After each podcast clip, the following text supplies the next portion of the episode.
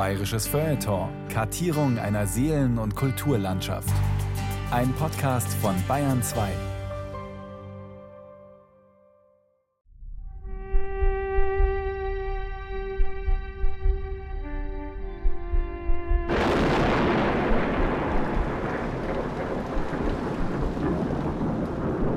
Alle reden vom Wetter. Vor allem dann, wenn es ungemütlich ist oder wird. Warum? Die Antwort ist enttäuschend simpel. Weil es, das Wetter, nichts sagt, sondern einfach nur ist bzw. wird. Mal warm, mal kalt, manchmal schön, meistens schlecht. Die Möglichkeiten direkter Einflussnahme sind begrenzt. Man kann nur abwarten, Bier trinken und reden. Was eindeutig besser ist als nichts. In der Rede über das Wetter, zumal wenn es kalt wird, ist zwischenmenschliche Wärme schnell hergestellt.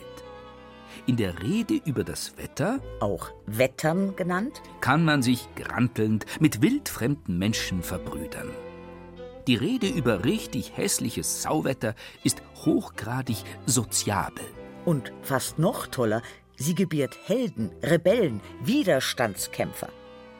Einer der ersten durch Rede kolportierten bayerischen Wetterpartisanen war der heilige Severin, spätantiker Missionar und Klostergründer im Salzburger und Passauer Raum.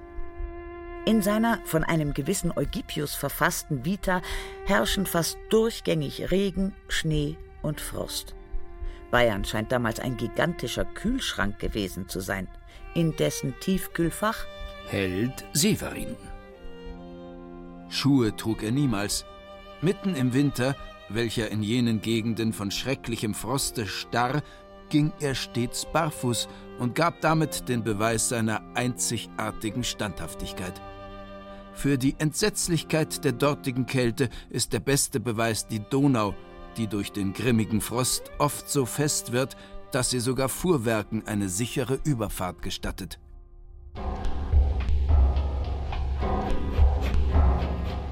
Schnatter, Bibber, Brr. Eine kleine Geschichte der bayerischen Kälte von Thomas Kernert.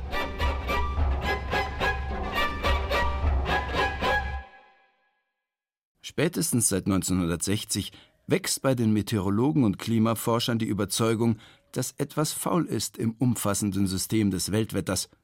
Das irdische Klima, glauben sie, sei im Begriff umzuschlagen. Dies berichtete der Spiegel im Hochsommer 1974. Zur Erinnerung, Deutschland wurde in jenem Jahr zum zweiten Mal Fußball-Weltmeister, Helmut Schmidt zum ersten Mal Bundeskanzler und Vicky Leandros fuhr mit Theo nach Lodz. Der Spiegel weiter? Eines wissen die Klimatologen sicher. Schon geringe und deshalb oft schwer messbare Irritationen können das labile Weltklima ins Wanken bringen. Die Verringerung der Sonneneinstrahlung um nur ein Prozent oder eine Zunahme der durchschnittlichen Bewölkung des Planeten um nur vier Prozent würden genügen, um eine neue große Eiszeit auszulösen.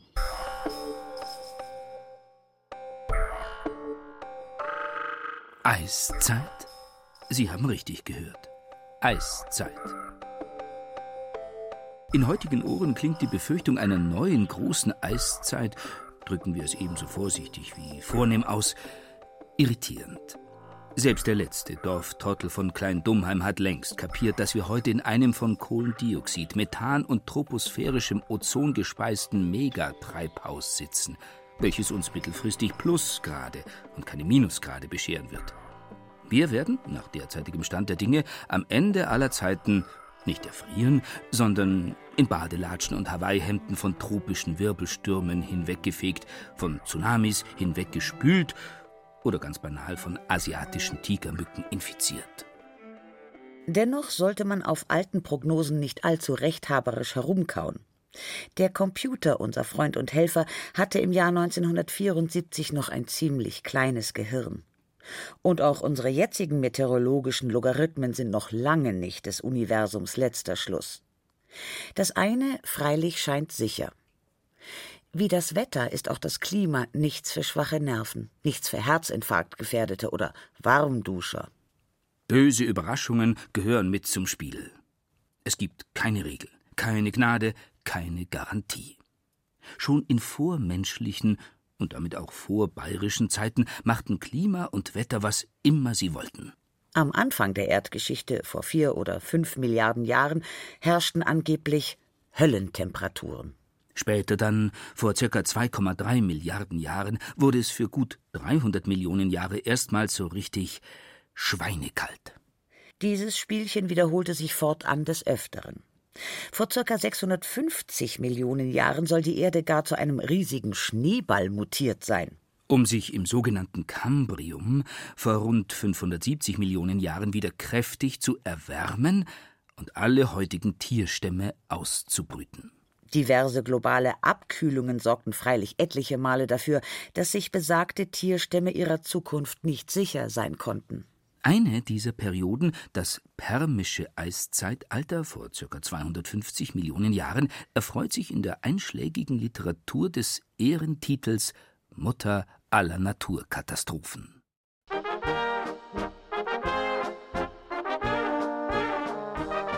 Apropos Eiszeit. Auch wir postmoderne Klimazerstörer leben, trotz Autoindustrie, Billigfleisch und FCKW-Sprühdosen, noch in einer Eiszeit. Per Definition wird derjenige Zeitabschnitt Eiszeit genannt, in dem mindestens eine Polregion der Erde vergletschert bzw. von einem Eisschild bedeckt ist. Noch findet man an Nord- und Südpol ein paar prächtige Eiswürfel.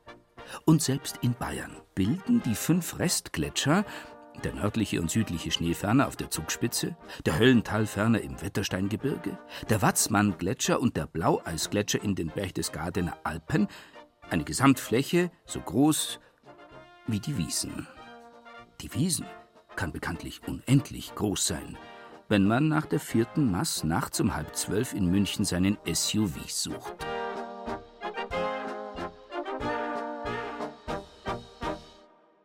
Dass wir bei dieser Suche gleichwohl nicht wie Ötzi im ewigen Eis enden, liegt daran, dass wir inmitten des sogenannten Quartären-Eiszeitalters in einer Warmzeit leben.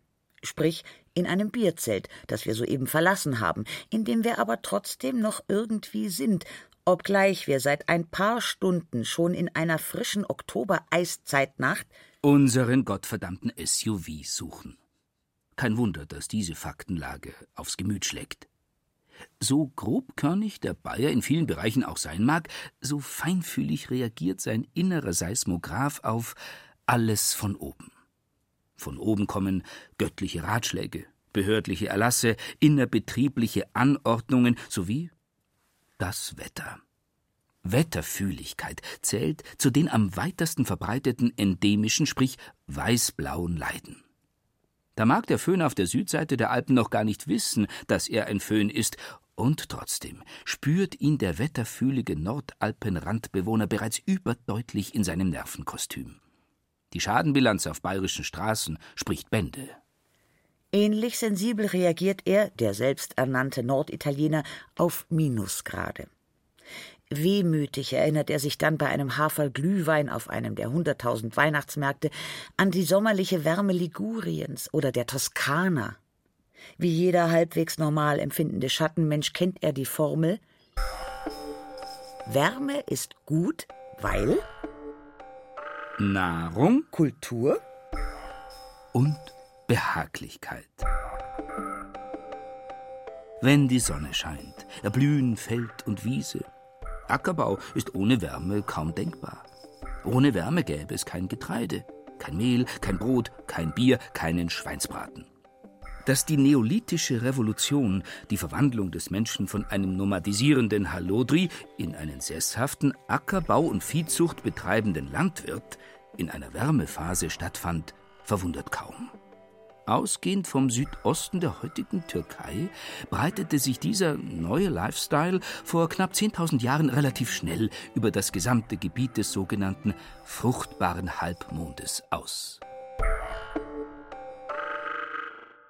Knapp 2000 Jahre später erreichten die neuen Errungenschaften Sesshaftigkeit, Ackerbau, Viehzucht, Keramik und Häuserbau dann den Alpenbereich. Hier war gerade die Würmeiszeit zu Ende gegangen und es breitete sich allerorten die wohlige Wärme des Atlantikums aus. Zwei bis drei Grad wärmer als heute.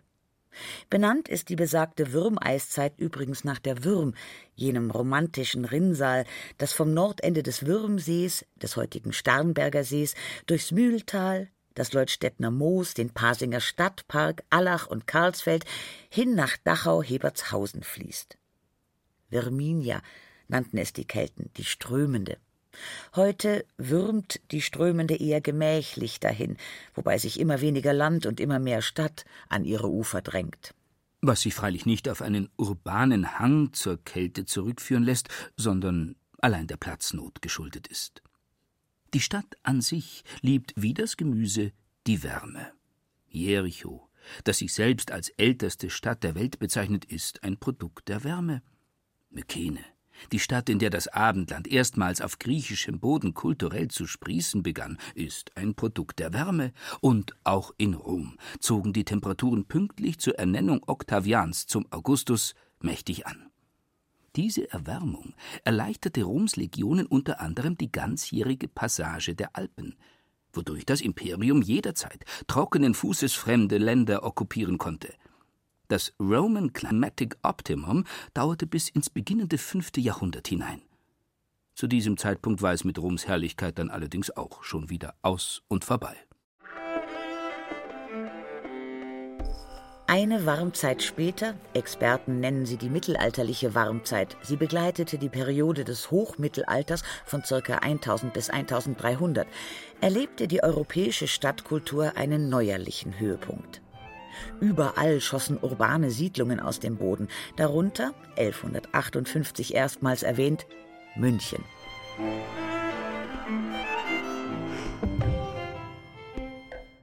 Wie essentiell Wärme insgesamt für die bayerische Kultur und Mentalität war und ist, belegt freilich bis auf den heutigen Tag nichts anderes so sinnfällig wie jener leidenschaftliche Hang zu Harmonie, Komfort und kleinkarierten Tischdecken, den man auch Gemütlichkeit nennt.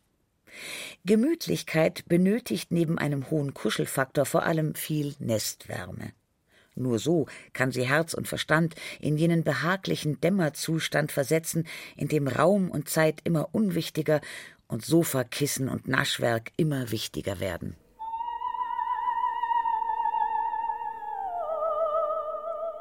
Warum sich ausgerechnet der Bayer so ostentativ für alles Gemütliche zu erwärmen vermag, liegt unter anderem ganz gewiss daran, dass er, der Bayer, sich trotz seiner Sehnsucht nach lauschigen Celsiusgraden im Laufe seiner Geschichte immer wieder mit Kälte, Frost und Sauwetter konfrontiert sah. Die Sache fing schon schattig an. Ins Licht der Geschichte trat der Bayer weder während der römischen Gutwetterperiode noch während der mittelalterlichen Warmzeit, sondern genau dazwischen, in einer Zeit, die klimatisch zum Heulen war. Der Bayer ist ein Kind der Kälte, und er besiedelte ein Land, in dem sich damals niemand niederlassen wollte. Im Gegenteil. Alles, was laufen konnte, hatte die locker besiedelte Gegend am Nordrand der Alpen im Laufe des fünften Jahrhunderts verlassen. Pollenanalysen verraten einen starken Rückgang der Landwirtschaft. Die Wälder rückten wieder vor und überwucherten schnell die wenigen menschlichen Restsiedlungen. Doch dann kamen sie durchs Gebüsch gestapft, die Bajuwaren, von denen man freilich bis heute nicht wirklich weiß, ob sie überhaupt ein genuiner Volksstamm waren. Gut möglich, dass es sich bei ihnen auch nur um ein paar unglückliche Völkerwanderer handelte, die im Schlamm und Morast stecken geblieben waren und die Orientierung verloren hatten.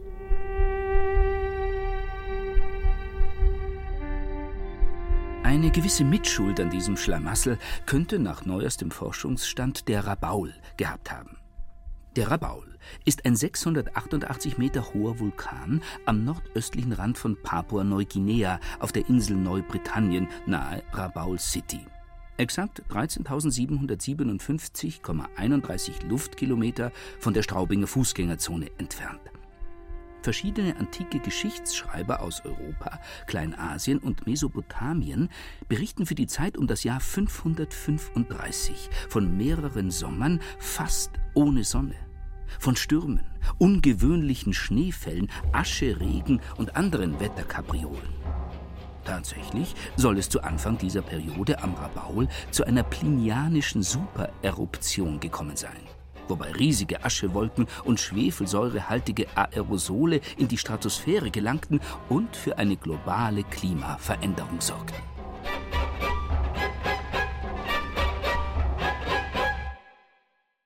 Was frisch begann, ging frisch weiter. Das gesamte Frühmittelalter war eine klimatische Unverfrorenheit. 500 Jahre Mistwetter. Ungewöhnliche Fröste, Überschwemmungen, Missernten und Hungersnöte gaben sich gleichsam die Kühlschranktüre in die Hand. Typisch der Eintrag über das Jahr 820 in den Reichsannalen Ludwigs des Frommen. In diesem Jahr hatten die anhaltenden Regengüsse und die überaus feuchte Luft große Übel im Gefolge. Unter Mensch und Vieh wütete weit und breit eine Seuche mit solcher Heftigkeit, dass es kaum einen Strich Landes gab, der von ihr verschont geblieben wäre. Auch das Getreide und das Gemüse gingen bei dem fortwährenden Regen zugrunde und konnten entweder nicht eingebracht werden oder verfaulten in den Scheunen. Schon früh lernte der Bajuware unter diesen Bedingungen leidenschaftlich aufs Wetter zu schimpfen und ihm die Hauptschuld an fast allem zu geben. Dies reinigte zum einen in einer Art Katharsis sein sensibles Seelenleben und half ihm andererseits dabei eine harte Schale, um seinen weichen Kern zu bilden. Besagten Panzer wiederum benötigte er, um in Bayern nicht nur zu überleben, sondern auch, um allmählich den sehr spezifischen Wahn zu entwickeln, Bayern für eine Vorstufe zum Paradies zu erachten.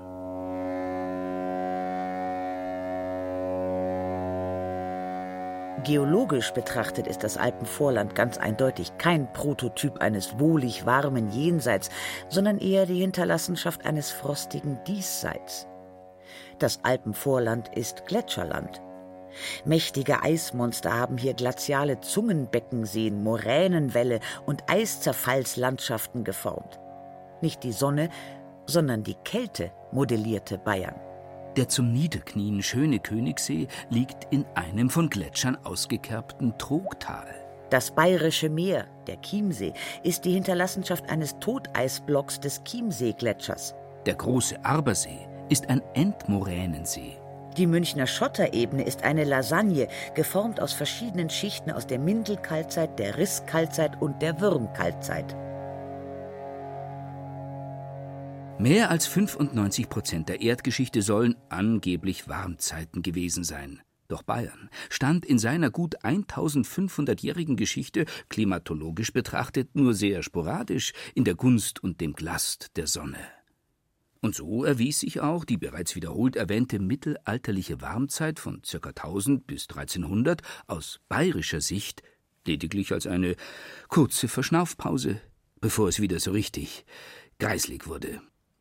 Die sogenannte Kleine Eiszeit erreichte ihren klimatischen Tiefpunkt zwar erst in der nach dem englischen Astronomen Edward Walter Maunder als Maunder Minimum bezeichneten Kaltphase zwischen 1675 und 1715, doch soll es bereits ab Beginn des 14. Jahrhunderts, speziell im Alpenbereich, zu signifikanten Gletschervorstößen sowie zu diversen Unregelmäßigkeiten gekommen sein, die mit dem milden Hochmittelalter nicht mehr viel zu tun hatten.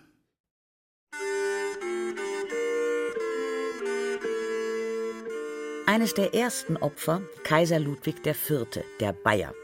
Seine Regierung als römisch-deutscher König fing 1314 nicht nur mit heftigen Thronstreitigkeiten an, sondern auch mit mehreren aufeinanderfolgenden Schlechtwetterjahren, wobei sich die Winter von 1315 auf 1316 und von 1317 auf 1318 besonders hervortaten. Kälte, Überschwemmungen und Krankheiten forderten viele Opfer. 1342, Ludwig der Bayer war in der Zwischenzeit Kaiser des Heiligen Römischen Reiches geworden, zeigte sich auch der Sommer von seiner denkbar schlechtesten Seite. Der Himmel regnete alles in Grund und Boden. In Regensburg, Bamberg, Würzburg, Frankfurt und Dresden zerstörten die Flutwellen zahlreiche Brücken.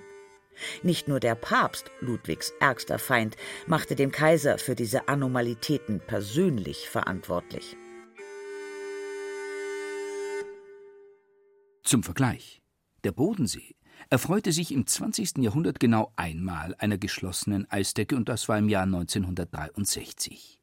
Im 14. Jahrhundert hingegen ereigneten sich fünf Totalvereisungen, im 15. und 16. Jahrhundert mehr als 15. Die vermutlich längste, sogenannte Seegfrörne im Winter von 1572 auf 1573 inspirierte den Dichter Gustav Schwab später zu seiner berühmten Ballade Der Reiter und der Bodensee, in der ein Ortsunkundiger auf der Suche nach dem Bodensee diesen mit seinem Pferd unwissentlich überquerte und anschließend eine Herzattacke erlitt. Bayern, das zwar nur ein paar Wassertropfen vom Bodensee besitzt, bekam trotzdem die ganze Kälte ab. Wenn man bedenkt, dass in jenen Zeiten mindestens 80 Prozent der Bevölkerung von der Landwirtschaft lebten, kann man ansatzweise abschätzen, wie unmittelbar die Launen des Wetters die Leben der Menschen betrafen. Ein, zwei Grad kälter, gepaart mit mehr Regen, Schnee und Eis, und es froren innerhalb kürzester Zeit erst die Felder, dann die Mägen, dann die Seelen. Der Rückgang der mittelalterlichen Badekultur in der frühen Neuzeit mag der menschlichen Hygiene keinen Gefallen getan haben. Weitaus gefürchteter freilich waren Missernten, zumal wenn sie in Folge auftraten.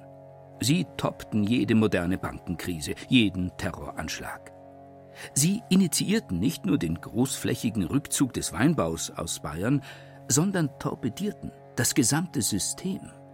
Schneereiche Winter und nasse Sommer sorgten für Überschwemmungen, ausgewaschene Böden, Viehseuchen, kleinere Viehbestände, weniger Dünger, sinkende Flächenerträge, massive Verteuerungen, Hunger, Tod.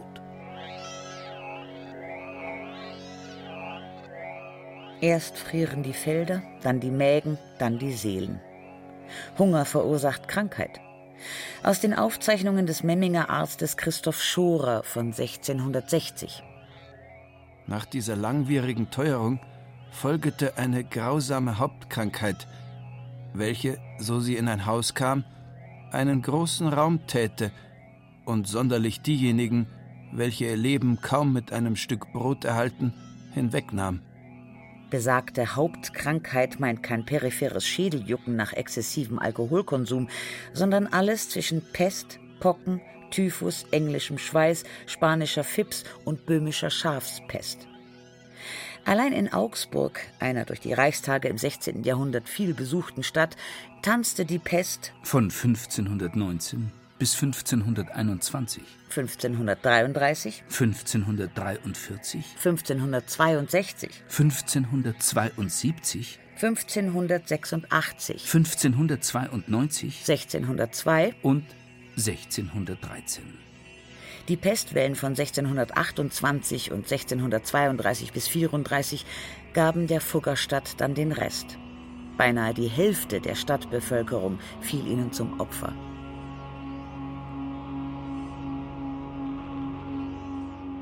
Erst frieren die Felder, dann die Mägen, dann die Seelen. Bleiben wir in Augsburg. Die Hungerkrise von 1570 kommentierte der Augsburger Maler Barnabas Holzmann in einer Selbstanalyse wie folgt: Die Gall, durch manchen Seufzer tief, mir bitter in den Magen lief, das süß und sauer in meinem Mund ich kümmerlich entscheiden kund.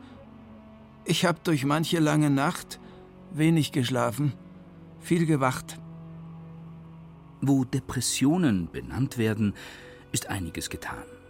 Wo Depressionen indes verkannt werden, bilden sie Wurzeln im seelischen Untergrund, die direkt in den spekulativen Himmel schießen.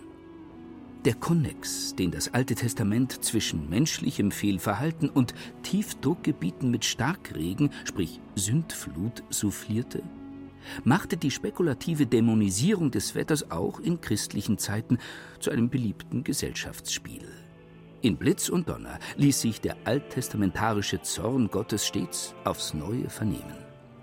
Die Münchner Hofkapelle unter Leitung von Orlando di Lasso stimmte während der zahlreichen Wetter- und Hungerkrisen des 16. Jahrhunderts gerne Bußpsalmen an.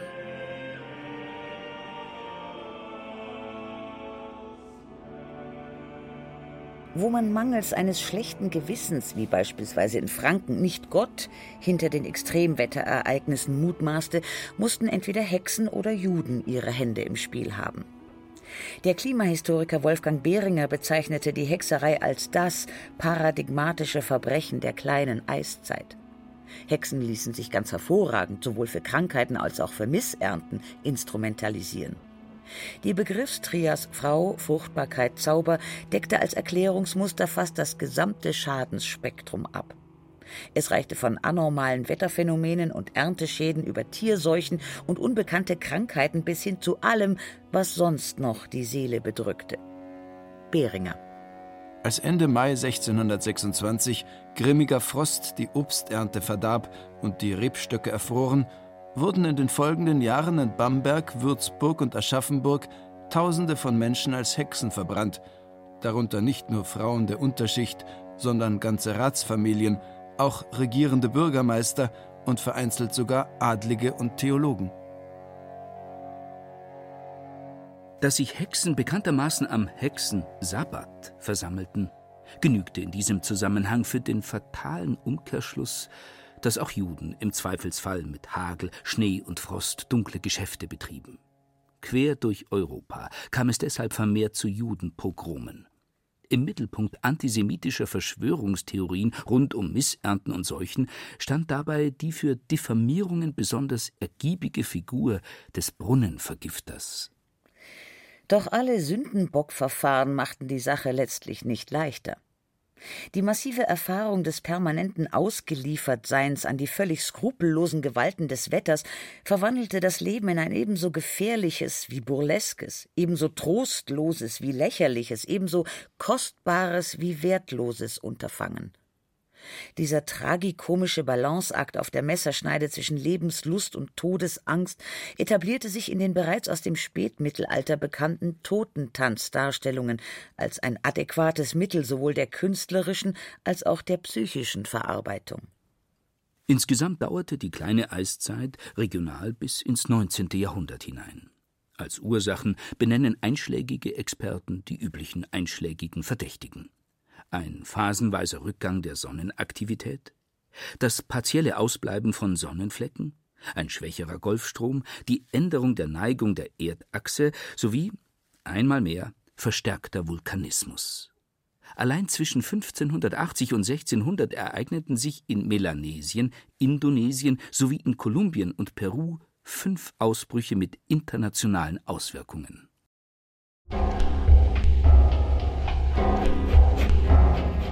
Eine vulkanische Watschen der ganz besonderen Art erhielt Europa und innerhalb Europas vor allem Bayern anno Domini 1816, auch 1800 und erfroren oder das Jahr ohne Sommer genannt. Was man erst rund 100 Jahre später herausfand, bereits im April 1815 war der indonesische Stratovulkan Tambora mit einer Stärke ausgebrochen, wie sie sich zuletzt nur beim Ausbruch des Taupo auf Neuseeland vor rund 25.000 Jahren ereignet hatte.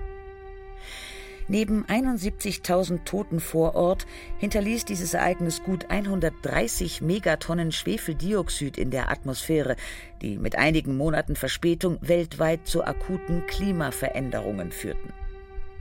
In Regensburg notierte der Benediktinermönch Placidus Heinrich vom Kloster St. Emmeram im Juni 1816 Merkwürdiger Monat, wegen der vielen Wolkenbrüche und Überschwemmungen wegen der zerstörenden Hagelwetter und wegen der Kälte beim höchsten Stande der Sonne. Diesem merkwürdigen Monat war bereits ein merkwürdig feuchter Frühling vorausgegangen und sollten noch viele sehr merkwürdige Monate bis weit ins Jahr 1817 hinein folgen. Und wieder traf es die Achillesferse Landwirtschaft besonders hart. Und wieder setzte der altbekannte Mechanismus ein. Auf den Feldern reiften die Ähren nicht aus. Die Kartoffeln fürs Vieh verfaulten. Der Preis für das Scheffelgetreide stieg 1816 von 10 Gulden auf 35 Gulden, 1817 auf 43 Gulden. Die durch die napoleonischen Kriege bereits arg geschwächte Bevölkerung hatte dem Hunger kaum noch etwas entgegenzusetzen. Ein niederbayerischer Pfarrer. Einige von den unsrigen leiden wegen der unverdaulichen Kost, mit der sie leben müssen, heftige Krampfungen des Magens. Andere speien wegen der nämlichen Ursache Blut aus. Die schwangeren Mütter sind ohne Kraft und sehen dem Tod in ihrer Entbindungsstunde entgegen. Wieder andere, von schwacher Leibeskonstitution, schwanken wie die Schatten mit Todesbleiche bedeckt herum, und wir alle warten auf einen Hauch ungesunder Luft, der den Krankheitsstoff, den die Not bereits erzeugte, entzündet, ihn verbreitet und uns ins Grab stürzt. Natürlich kam es auch wieder zu wilden Deutungsversuchen, wobei die Hexerei diesmal Gott sei Dank keine Rolle mehr spielte. Die Juden hingegen ließ der Anstieg der Getreidepreise in den kommenden Jahren erneut kräftig in die Schusslinie geraten. So zum Beispiel in den sogenannten Hep-Hep-Unruhen, antisemitischen Ausschreitungen, welche 1819 von Würzburg ausgehend auf viele deutsche Städte übergriffen. Manch einer spekulierte auch, dass die gerade erst von Benjamin Franklin erfundenen und in Bayern vermehrt eingeführten Blitzableiter in Wirklichkeit Blitze nicht ableiteten, sondern vor allem anzogen. Wieder andere verdächtigten einen 1811 beobachteten Kometen der illegalen Bereicherung. Angeblich habe er bei seinem Vorbeiflug der Sonne Wärmestoff entzogen. Und nicht nur der Sonne wurde Wärme bzw. Nährstoff entzogen sondern auch dem Bier. Aus dem Landshuterischen Schreibkalender von 1817. Eine Maß Bier, acht Kreuzer. Dasselbe ist aus dünnem Sud, meist sauer und dem Vieh zum Saufen zu schlecht. Der Wirt hat oft ganze Fässer müssen auslaufen lassen. Dann sind die armen Leute gekommen, haben Sächter und Krüg untergehalten, das schlechte Zeug getrunken und sich dabei den Krank geholt.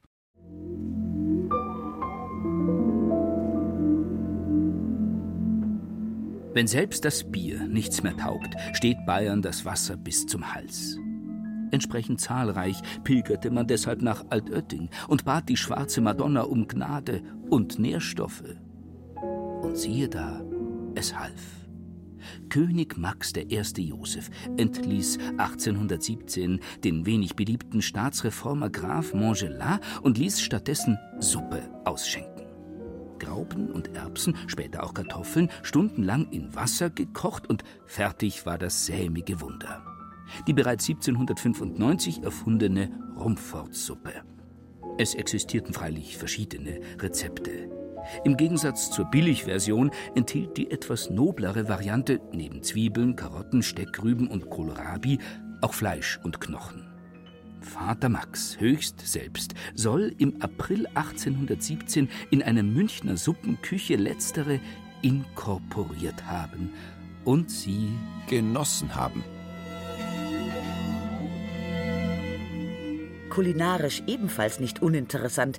Während die Kartoffel vor der indonesischen Tambora-Katastrophe vornehmlich als Viehfutter zum Einsatz kam und die Bauern die Türen verriegelten, ehe sie sich heimlich an dieser Schweinefrucht vergingen, verwandelte sie Georg Friedrich Jacobis Jahrhundertwerk von 1818 über die Kartoffeln, Erdäpfel, Erd- oder Grundbirnen, deren verschiedene Arten Anbau und zweckmäßige ökonomische Anwendung, besonders in der Küche. Bayern weit in ein vollwertiges und menschenwürdiges Nahrungsmittel. Die Erdknolle erwies sich nicht nur als extrem nahrhaft, sondern auch als äußerst variabel.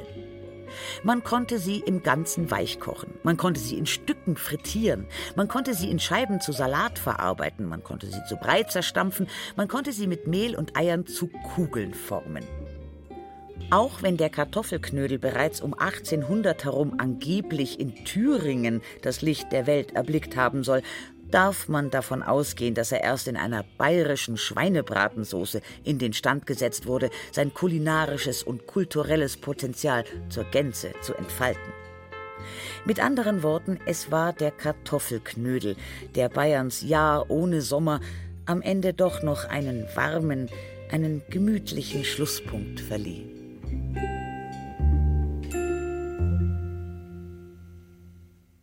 Gemütlichkeit. Des Bayerns große Schwäche macht ihn, den Bayern, sofern er im Warmen sitzt und draußen die Kälte tobt, zu einem König. Gibt es etwas Souveräneres und Behaglicheres, als das Wissen, drinnen zu sein, statt draußen? Die bürgerliche Welt mit ihren Butzenscheiben und Kachelöfen, mit ihren Dreifachverglasungen und Fußbodenheizungen hat diese fundamentale Dichotomie zwischen Innen und Außen empfindungstechnisch weitgehend neutralisiert. Da muss schon ein veritabler Blizzard die Panoramafensterscheibe beflocken, um uns kleine Gefühle der Dankbarkeit zu entlocken.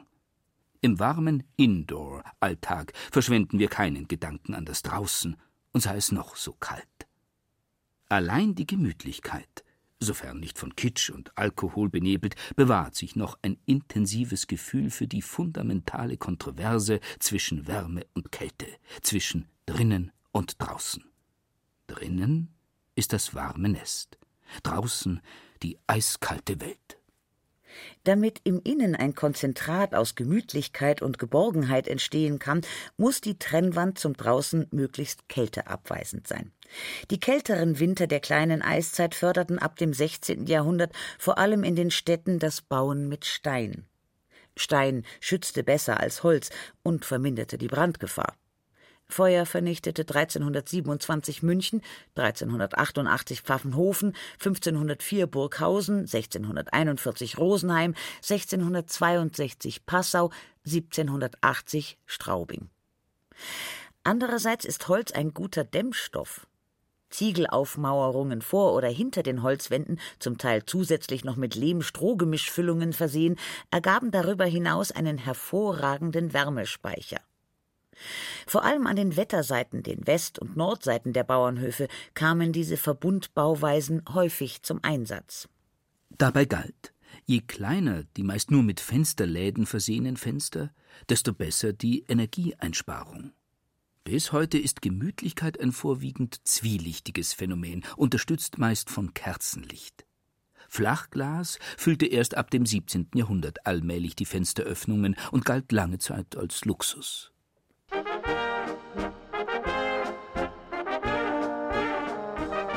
Was die innerhäusliche Wärmeerzeugung anbelangt, es gab die überwölbte Feuerstelle, sprich den Kamin.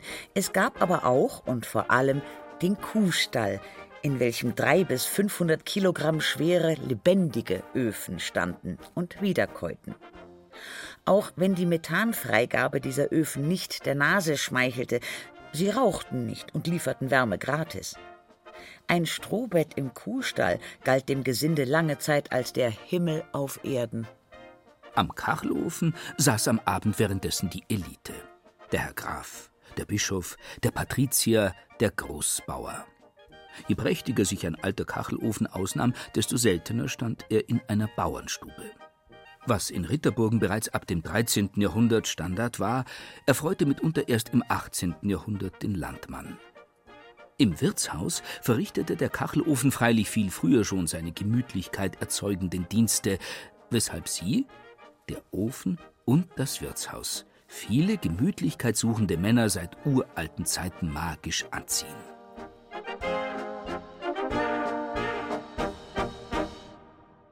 Zu den friedlichsten Feuerwaffen überhaupt zählt darüber hinaus der Kanonenofen. Gusseiserne Kastenöfen gab es schon im Mittelalter, doch erst in der zweiten Hälfte des 19. Jahrhunderts erlaubte es die industrielle Gießtechnik, Öfen in allen Formen und großer Stückzahl herzustellen. Namensgebend für den Kanonenofen war seine ursprünglich zylindrische Form, die freilich reichlich variiert wurde, so dass manche dieser Feuerstätten eher an überdimensionale Zuckerdosen oder Urnen erinnerten.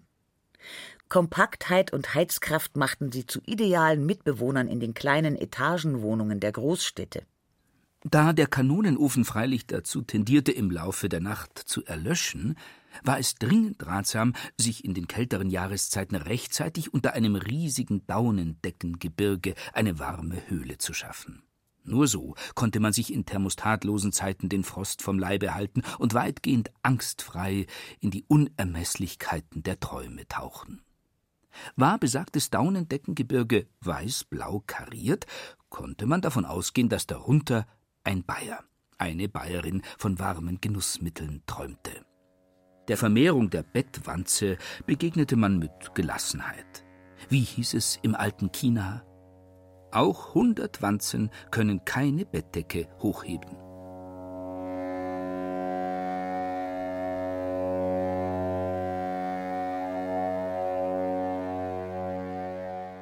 Nicht nur die Wanze, sondern auch andere Parasiten profitierten von den permanenten Bemühungen des Menschen, sich möglichst effektiv vor Kälte zu schützen. Läuse übertrugen die Pest, die mit Beginn der kleinen Eiszeit in Europa endemisch wurde. Unter anderem auch, weil die Kleidung im Laufe des 15. Jahrhunderts schwerer und hermetischer wurde. Der bunten Leichtigkeit des Hochmittelalters folgte mit dem spanischen Stil hochgeschlossene Strenge. Wer es sich leisten konnte, präferierte wollene Nachtkleider sowie gestrickte Wullen Unterhösen. Wer es sich nicht leisten konnte, behalf sich mit dem Zwiebelschalenprinzip. Viel übereinander tragen. Spezielle thermoregulierende Winterkleidung und strapazierfähige Funktionstextilien gab es nicht. In einem Bericht aus Bamberg von 1861 heißt es: Als Kleidung trägt der männliche Bewohner des Bezirks für gewöhnlich eine bis zu den Knöcheln reichende weite Hose von Baumwollenstoff, eine bis zu den letzten Rippen reichende Weste und eine ebenso lange Jacke. Die Jahreszeit ändert die Kleidung nur wenig.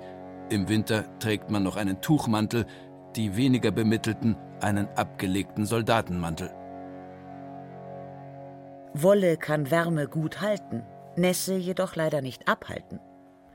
Ab einer Nässe von ca. 33 Prozent ist es mit dem Kälteschutz deshalb schnell vorbei. Generell stellte die starke Feuchtigkeitsaufnahme der traditionellen bayerischen Kleidung bis weit ins 20. Jahrhundert hinein ein hohes Gesundheitsrisiko dar. Am Donnerstag, dem 13. Februar 1908, starb in Kleinlossnitz der Müller Johann Heinrich D. im Alter von 57 Jahren. Der Nachbar Johann Nicol D. lud die Verwandten im Umkreis von fast zehn Kilometern zu Fuß zur Beerdigung in Zell ein. Er war mehr als einen ganzen Tag bei stürmischem und nassem Schneewetter unterwegs. Nach der Trauerfeier wurde aus seiner Erkältung eine Lungenentzündung, die ihm am Donnerstag, dem 2. April, sieben Wochen später, das Leben kostete. Er wurde 50 Jahre alt. Selbst schuld? Ja, vielleicht. Selbst Schuld steht auch als große Frage über vielen anderen mit herben Verlusten belasteten Wintern. Dabei sei hier noch gar nicht von der anthropogenen, der durch den Menschen mittels Treibhausgasen selbst verschuldeten Klimaveränderung unserer Zeit die Rede. Schon lange bevor der Mensch als industrialisierter Produzent und Konsument negativ in das Klimageschehen eingriff, war er als Krieger und Militarist selbst schuld an den vielen Kälteopfern diverser Kriegswinter, in denen er sich weniger um eine wintersichere Behausung bzw. Bekleidung als ums Töten seiner Artgenossen bemühte. Auch wenn lange nach dem Ende der kleinen Eiszeit um 1850 herum die drei Winter von 1939 bis 1942 wieder mit ungewöhnlich niedrigen Temperaturen auffielen, war das Elend jener Kälteperioden in allererster Linie dem Irrsinn des Zweiten Weltkriegs geschuldet. Sprich, man-made. Schlechtes Wetter und Krieg ergeben stets eine überkritische Menge. Hitlers Plan, Moskau noch vor Einbruch des Winters 1941 zu erreichen, war ein meteorologisches Wabonk-Spiel. Ungewöhnlich heftige Regenfälle im Oktober und ungewöhnlich niedrige Temperaturen im November und Dezember verwandelten den Blitzkrieg erst in eine Schlammschlacht und später in die Katastrophen von Rjew und Stalingrad. Liegen die Temperaturen um Moskau herum im November normalerweise bei plus 1 bis minus 3 Grad Celsius, so 1941 bei minus 20 bis minus 30 Grad. Gewehre und Geschütze verklemmten, Benzin und Motoröle dickten ein, die Versorgungslage verschlechterte sich dramatisch.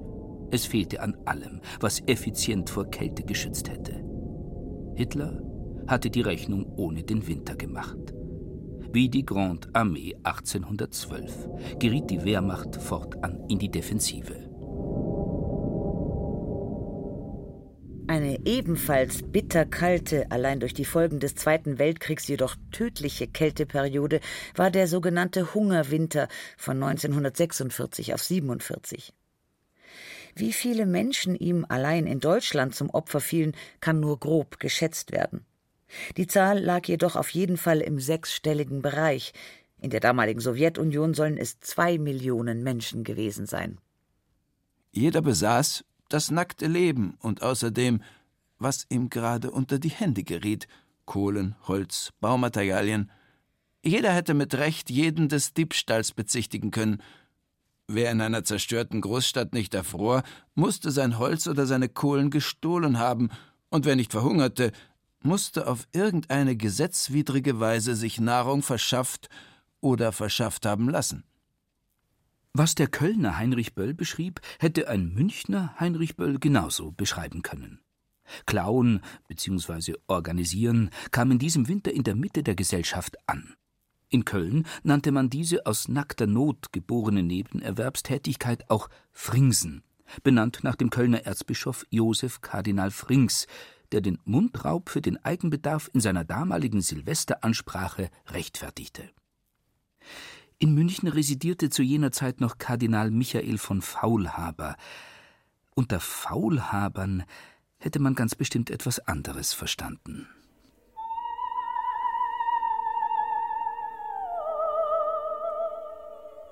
Im Februar 1956 meldete die Messstation Waldsassen in Bayerisch-Sibirien einen Rekordwert von minus 36,3 Grad. Dennoch war es vor allem die Kältewelle zwischen November 1962 und März 1963, die als einer der strengsten bayerischen Winter im Verlauf des 20. Jahrhunderts im Gedächtnis hängen blieb. Dass der 63er Winter gleichwohl weder Hexenprozesse noch sonstige posttraumatische Folgen zeitigte, lag hauptsächlich daran, dass er kein Kriegs- bzw. Nachkriegswinter mehr war, sondern bereits zur Gattung der WWWs, der Wirtschaftswunderwinter, zählte. Kleidung, Öfen und Gesinnung hatten sich fortentwickelt chemische Fasern, Speicherheizungen und die Steigerung des Bruttosozialprodukts machten die Winterkälte zu einem grundsätzlich lösbaren Problem. Die systematische Abkopplung von den Kräften der Natur war in vollem Gange. Der Winter verlor seine Schrecken und degenerierte mehr und mehr zu einer weißen Kulisse.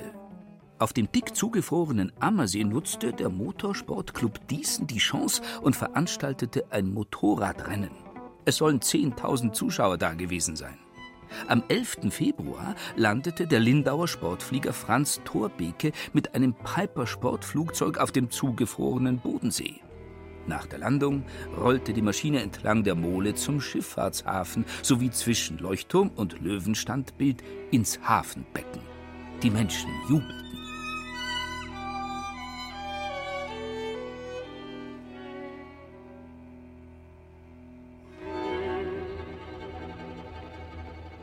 Der Bayer lernte schnell, den Winter nicht mehr als Feind und Attentäter, sondern als Freund und Wohltäter zu akzeptieren und zu inszenieren.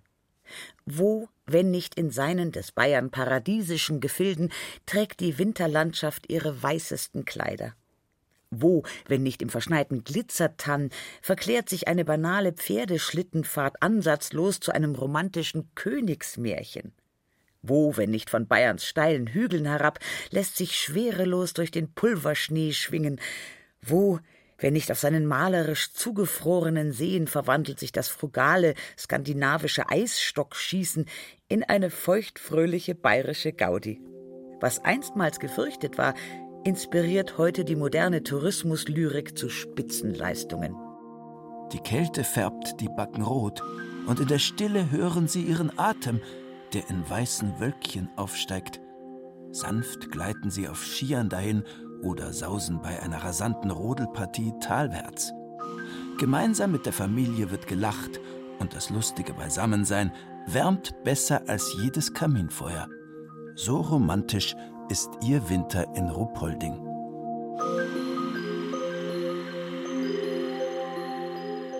Dass ausgerechnet das frostgeplagte Bayern so mühelos und schneeflöckchenleicht mit dem Frost, der Kälte, dem Winter ein amoröses Verhältnis einging, mag überraschen, lässt sich aber mit Hilfe des Stockholm-Syndroms relativ plausibel erklären. Unter dem Stockholm-Syndrom versteht man ein psychologisches Phänomen, bei dem Opfer von Geiselnahmen ein positives emotionales Verhältnis zu ihren Entführern aufbauen. Dies kann dazu führen, dass das Opfer mit den Tätern sympathisiert und mit ihnen kooperiert. Der Kontrollverlust des Opfers erzeugt, mehr oder minder ungewollt, emotionale Bindungsenergie. Die Kälte, die Bayern über Jahrhunderte hinweg eine treue Geiselnehmerin war, mutierte so zur alljährlichen winterlichen Teilzeitgeliebten.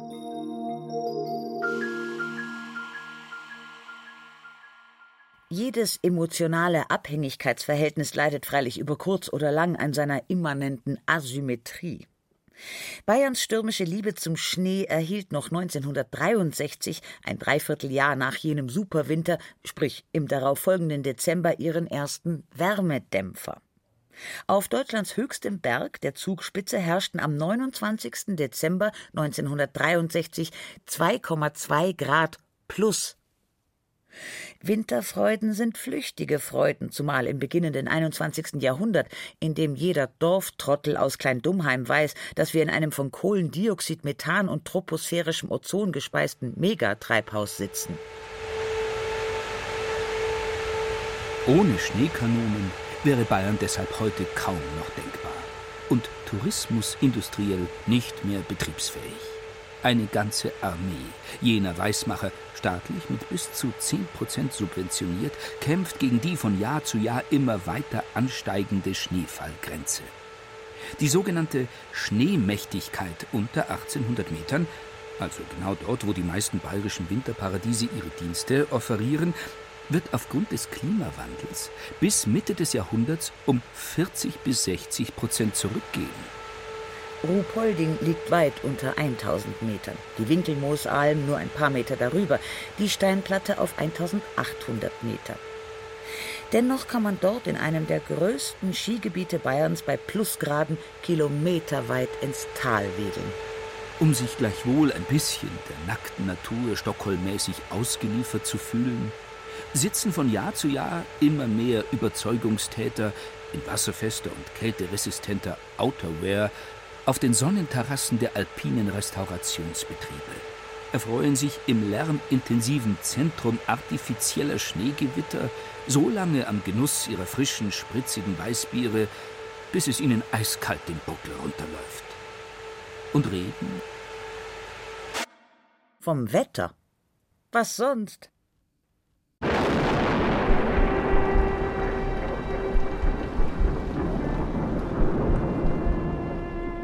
Gemütlichkeit verkehrt. Aber trotzdem. Urgemütlich.